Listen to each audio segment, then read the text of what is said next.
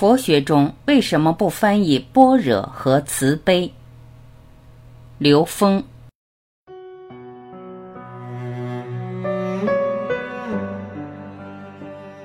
佛学智慧为什么不翻译般若这个词？有些人说，把般若翻译成大智慧是否贴切？如果在不了解整个宇宙结构的时候，我们说它是大智慧，很多人觉得还是可以的。但是，当我们了解了宇宙整体结构的时候，我们发现大智慧不足以描述般若。为什么？因为在三维空间，我们讲到了信息，它是以知识的形式呈现的；而在它的投影源的四维，所有的信息相对三维来讲，它就被称之为智慧。智慧是更高一个维度的信息关系。所以说，到了第五维，比四维空间多出了无穷多倍的信息，所以它叫大智慧。那么到第六维，它又是五维的投影源，它叫大大智慧。第七维叫大大大智慧，第八维叫大大大大智慧。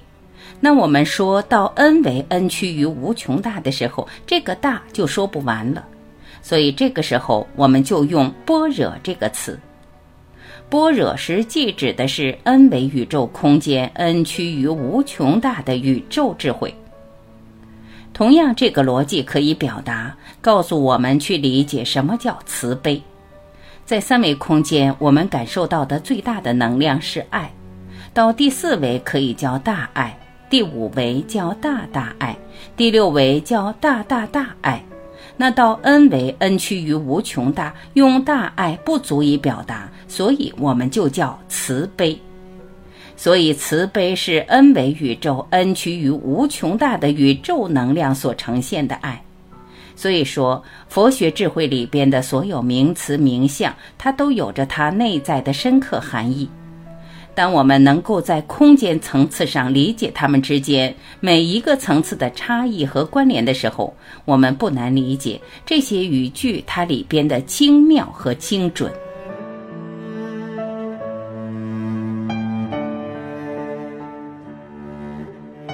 感谢聆听，我是晚琪，再会。